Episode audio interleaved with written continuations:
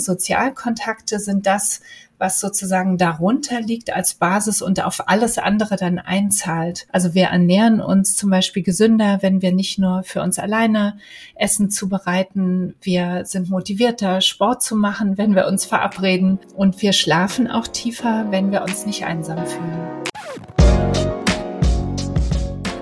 Hallo ihr Lieben, willkommen beim Coro Podcast. Ich heiße Paula. Gute Freunde geben uns das Gefühl, gemocht zu werden, sie akzeptieren uns, wie wir sind – helfen bei Umzügen und sind für uns da, wenn mal alles schief läuft. Aber nicht nur das, sie verlängern sogar unser Leben. Wie das möglich ist, verrät uns heute Diplompsychologin und Bestsellerautorin Ulrike Scheuermann.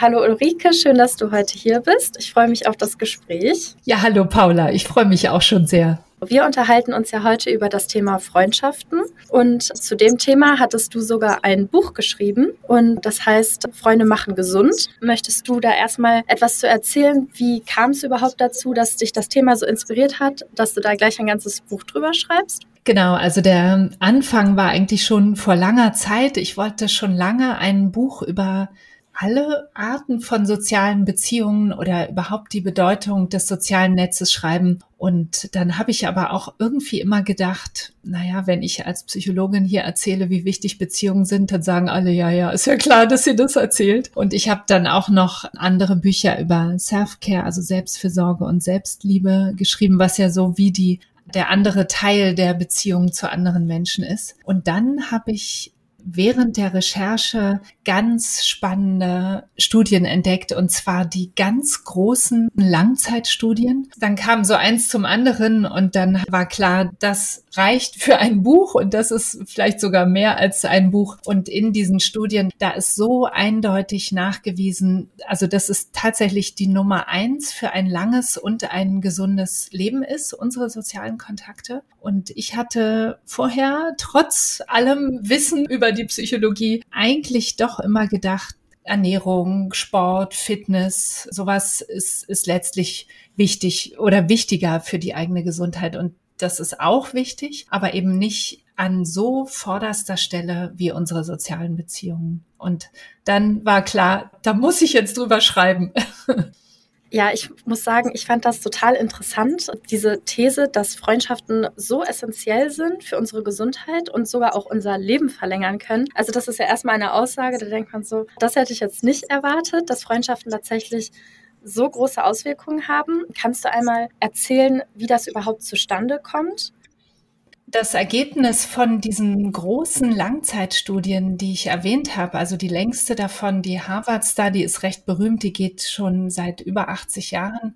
Das Ergebnis ist, dass uns nichts so sehr stärkt und beruhigt und auch uns sicher fühlen lässt, wie unsere zum einen nahen, stabilen Kontakte und auch die Eingebundenheit in eine Gemeinschaft. Und äh, das ist eben in diesen Langzeitstudien eindeutig nachgewiesen, ist bisher noch nicht so bekannt. Und ähm, der Effekt auf unsere Gesundheit, dadurch auch auf ein langes Leben, ist eben vor allem dadurch, dass es einen stark beruhigenden Effekt hat, wenn wir uns gut eingebunden fühlen. Wenn wir also die nahen, stabilen Kontakte, das heißt, das sind die Freunde, Freundinnen, aber das ist weit gefasst der Begriff. Ne? Also das können auch der Bruder sein oder die Nachbarin oder eine gute Kollegin.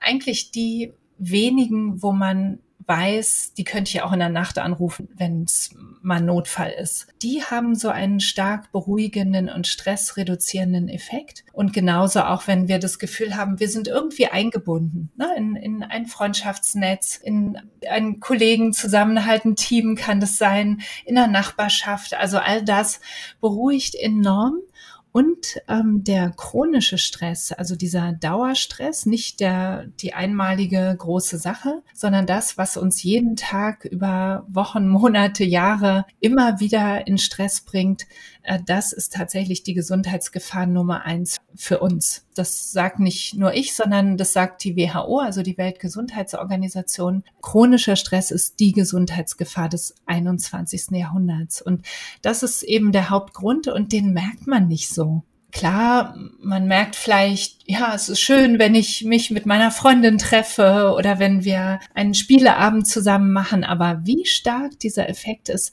das geht offensichtlich einem irgendwie verloren oder man sieht es vielleicht auch als normal an, denn man, also die, die meisten Menschen ranken es eben nicht so hoch. Also ich hatte auch immer wieder jetzt, nachdem das Buch erschienen war, Zuschriften, wo jemand sagte, ja, aber schade, dass sie nicht auch doch auch auf die Ernährungsstudien sich beziehen. Die haben doch so einen stark gesundheitsfördernden Effekt. Und dann schreibe ich immer zurück, ja, natürlich, aber Sozialkontakte sind das, was sozusagen darunter liegt als Basis und auf alles andere dann einzahlt. Also wir ernähren uns zum Beispiel gesünder, wenn wir nicht nur für uns alleine Essen zubereiten. Wir sind motivierter, Sport zu machen, wenn wir uns verabreden. Und wir schlafen auch tiefer, wenn wir uns nicht einsam fühlen.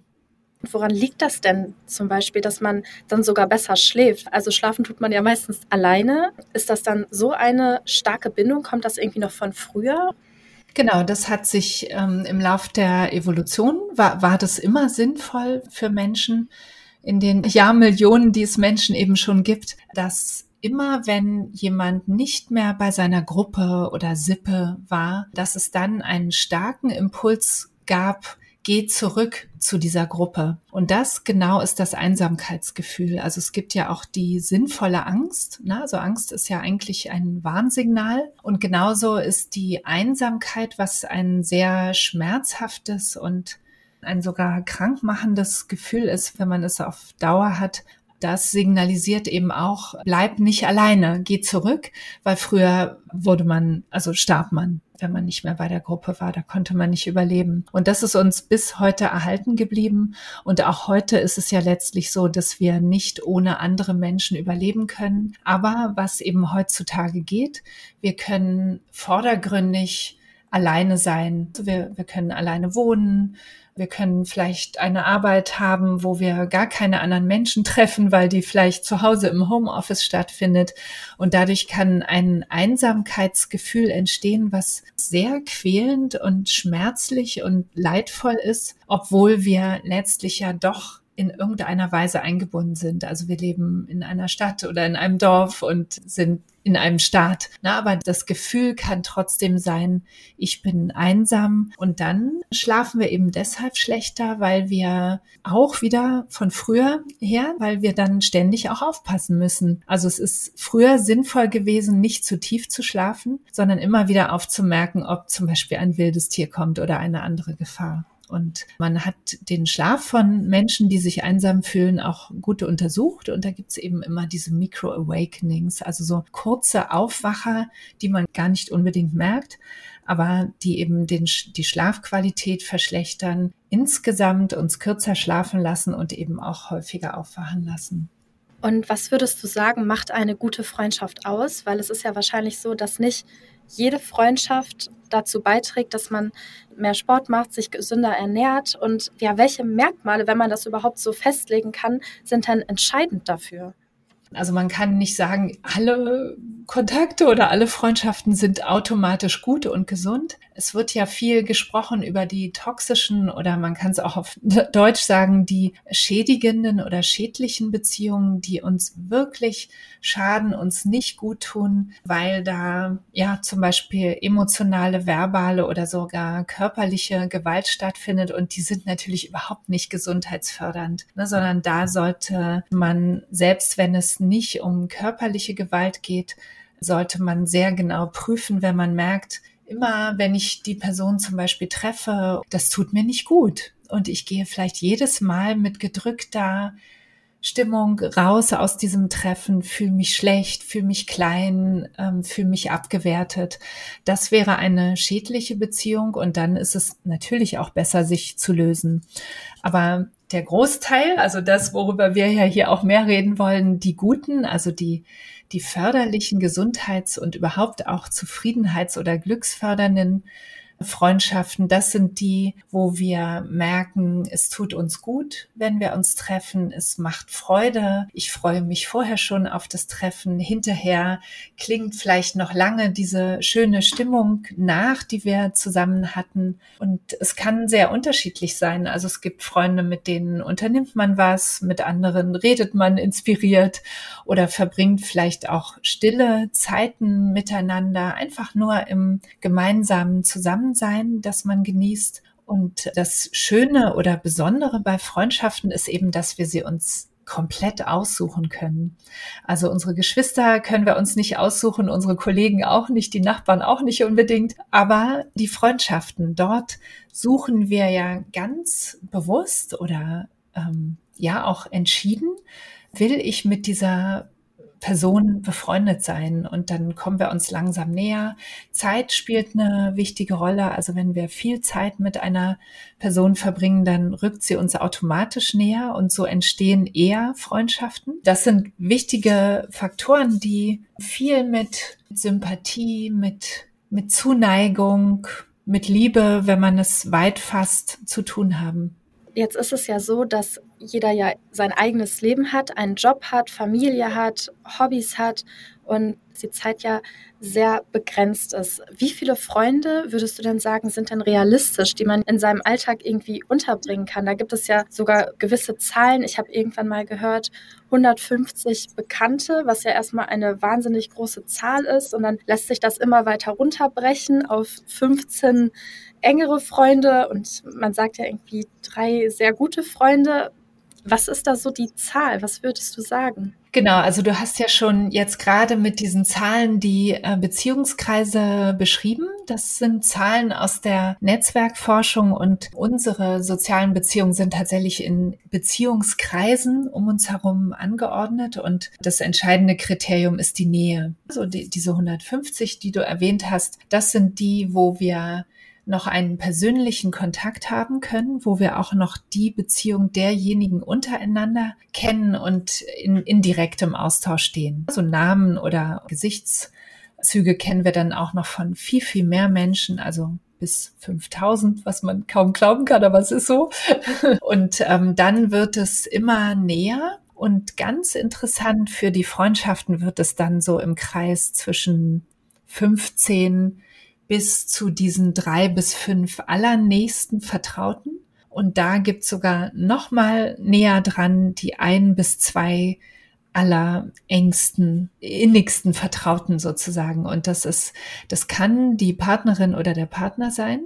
Aber oft ist es auch eine liebste, beste Freundin oder ein Freund.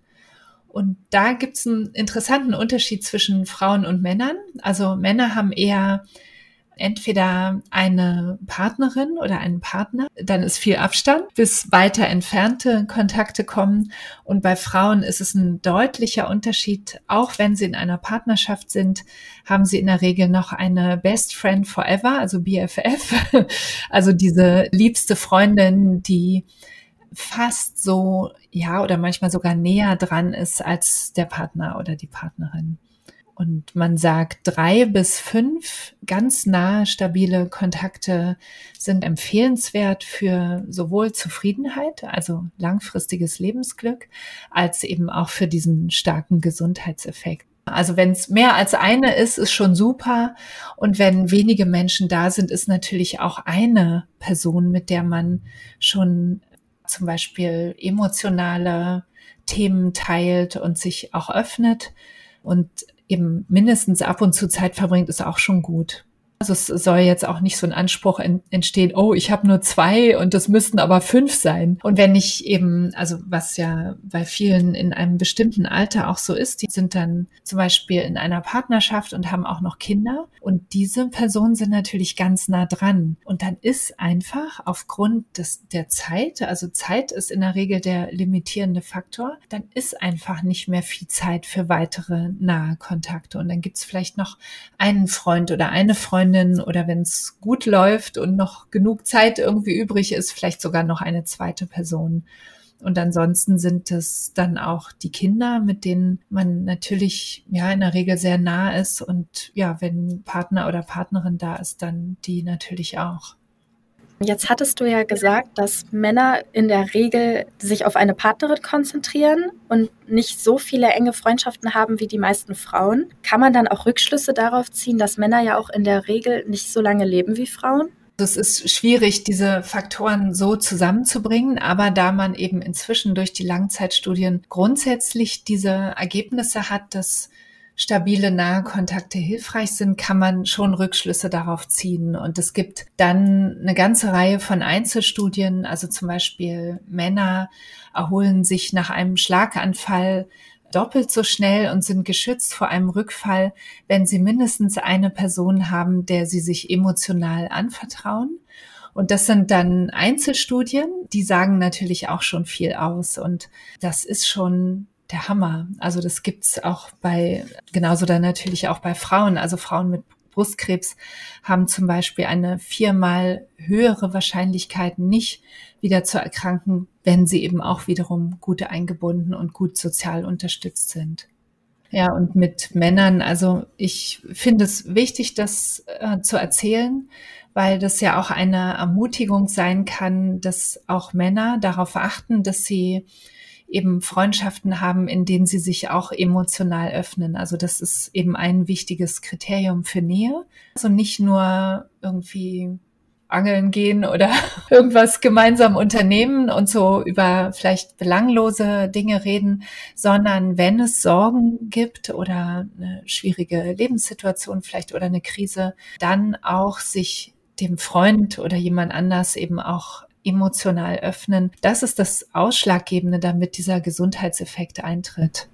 Würdest du denn sagen, dass zum Beispiel auch Berührungen wichtig sind oder auch kleine Gesten wie Geschenke oder Überraschungen? Weil jeder empfängt Zuneigung ja wahrscheinlich auch ein bisschen anders. Was ist da so deine Meinung zu? Genau, also ich habe in meinem Buch sechs Beziehungsprinzipien, die sind auch wissenschaftsbasiert und da geht es ja also bei allen Beziehungsprinzipien nur darum, wie können wir Beziehungen vertiefen und verschönern. Und da sind also das, was du auch erwähnt hast, also zum Beispiel die körperliche Nähe oder überhaupt Nähe, aber wichtiger Teil davon ist eben die, die physische Nähe, ist ein ganz wichtiger Faktor, um Beziehungen zu vertiefen. Und ähm, da geht es jetzt gar nicht mal um intime Nähe. Das ist nochmal, also ist nochmal ein Einzelthema, was natürlich auch ganz viel für Nähe ausmacht. Aber wichtig bei Freundschaften ist ja im Vordergrund eher, dass es zum Beispiel Umarmung zur Begrüßung oder zum Abschied gibt, dass man sich zwischendurch kurz mal zur Verstärkung von etwas, wenn man sich gegenüber sitzt, vielleicht an der Hand fest oder zum Trost, dass man zwischendurch mal die Hand auf den Arm legt, Unterarm, Oberarm, Schulter, oberer Rücken. Das sind Bereiche, wo solche Berührungen auch unter Nicht-Intimpartnern erlaubt sind, also sozial gestattet. Natürlich trotzdem immer, wenn sie mit der richtigen Absicht passieren, aber das merkt man ja auch sofort. Und dann haben sie einen ganz starken Effekt auf Sympathie, Zuneigung und Vertrauen. Und da gibt's ja auch tolle Studien. Ich glaube, die eine ist recht in, bekannt. Kellnern also wenn die vor dem Bezahlen, also vor sie die Rechnung überreichen, dem Gast kurz einmal irgendwie an die Schulter gefasst haben oder irgendwie so eine, so eine ganz kleine flüchtige Berührung stattgefunden hat, dann geben die Gäste deutlich mehr Trinkgeld. Einfach weil mehr Vertrauen und mehr Zuneigung entstanden ist. Und das kann man eben auf Freundschaften oder auf andere Arten von Kontaktgestaltung eins zu eins übertragen. Ich habe selber mal gekellnert. Hätte ich das vorher gewusst? Ja. Und eben, also was du auch noch erwähnt hattest, Geschenke sind in allen Kulturen weltweit etwas, was Freundschaft und Nähe fördert. Und das wird auch überall gemacht, auf verschiedene Art natürlich, aber generell kann man sagen, es geht dabei nicht unbedingt darum, dass es ein teures oder perfektes Geschenk ist, sondern es geht vor allem darum, dass die beschenkte Person merkt, da hat sich jemand Gedanken gemacht, es ist etwas Persönliches, es ist etwas Kreatives und dann ist zum Beispiel, ja, vielleicht das Memory mit, mit Fotos aus der gemeinsamen Zeit der letzten Jahre ist ein viel, viel schöneres Geschenk, als wenn man irgendwie sich teuer eine Vase aussucht, die dann aber eben nicht so persönlich ist. Was würdest du denn sagen, ist entscheidend, damit eine Freundschaft lange bestehen bleibt? Weil ich glaube, das ist etwas, womit viele sich nicht so beschäftigen. Also Beziehungen sind ja ein ganz, ganz großes Thema in unserer Gesellschaft. Und bei Freundschaften habe ich das Gefühl, ist das nochmal für viele so ein separates, schwierigeres Thema, wo man sich nicht so viel mit auseinandersetzt. Genau, also ich sehe das genauso und das ist eben auch wieder in den Studien zeigt sich das auch in der Forschung übrigens. Also es gibt ja viel, viel mehr Forschung zu Paarbeziehungen als zu Freundschaften. Und das spiegelt sich wieder in dem, wie Freundschaften bewertet werden. Das ist nämlich eher so, ach, die laufen so mit, ja, und na klar, eine Freundin habe ich auch, aber es ist eigentlich unterbewertet. Und was man tun kann, also eins oder zwei Sachen hatten wir schon drüber gesprochen, also mit, mit Geschenken, mit kleinen Aufmerksamkeiten, Nähe, so Nähe herstellen durch emotionale Öffnung, aber wenn es geht, eben auch durch echte Treffen, nicht nur immer alles virtuell ähm, zwischendurch, aber gerne auch über Textnachrichten oder über die sozialen Netzwerke kurz mal zwischendurch sich melden und zeigen, ich denke an dich. Ne, kann man auch direkt so sagen, ich denke an dich oder ich freue mich schon riesig auf unser Treffen oder endlich, endlich ist es soweit oder jetzt auch nach, nach den Kontaktbeschränkungen in der Pandemie haben das viele ja auch mehr gemacht oder gepflegt. Und dann der Hauptfaktor ist tatsächlich die soziale Zeit. Also Zeit, ganz, ganz schlicht Zeit, die man miteinander verbringt. Und je mehr Zeit das ist, desto näher entwickelt sich in der Regel eine Beziehung. Und das kann man sogar ähm, in Studentenwohnheimen gibt zum Beispiel Studien, diejenigen, die auf einem Gang also in einem Stockwerk und auf einem Gang nebeneinander wohnen, da entwickeln sich mehr Freundschaften als mit denen, die drei Stock drunter oder drüber wohnen. Und dann denkt man, man ist ja immer noch ziemlich nah dran. Aber dieses sich schnell mal im Flur über den Weg laufen, ein paar Worte wechseln, zählt alles ein auf diese gemeinsame soziale Zeit. Und deswegen halten auch oft die Freundschaften von früher so gut, weil wenn man sechs Schuljahre oder vielleicht sogar zwölf oder dreizehn zusammen in einer Klasse verbracht hat, das schweißt dermaßen dermaßen zusammen, dass es vielleicht sogar eine Pause von 10, 20 oder 30 Jahren überbrückt und dann sieht man sich wieder und hat das Gefühl, wir haben so viel Zeit und Erlebnisse gemeinsam geteilt, dass es eben sehr, sehr trägt. Ja, vielen Dank für das Gespräch. Ich fand es sehr interessant. Ja, ich danke dir auch, Paula. Hat mir auch viel Freude gemacht. Gute Freunde verschönern also nicht nur unser Leben, sondern verlängern es sogar. Ich finde es ganz schön beeindruckend, wie die gemeinsame Zeit uns dabei helfen kann, chronischen Stress abzubauen. Wir sollten also unsere Freundschaften gut pflegen und auch wenn es mal stressig ist, Zeit finden, um etwas zusammen zu unternehmen. Das war's von mir. Ich würde mich freuen, wenn ihr auch beim nächsten Mal wieder dabei seid.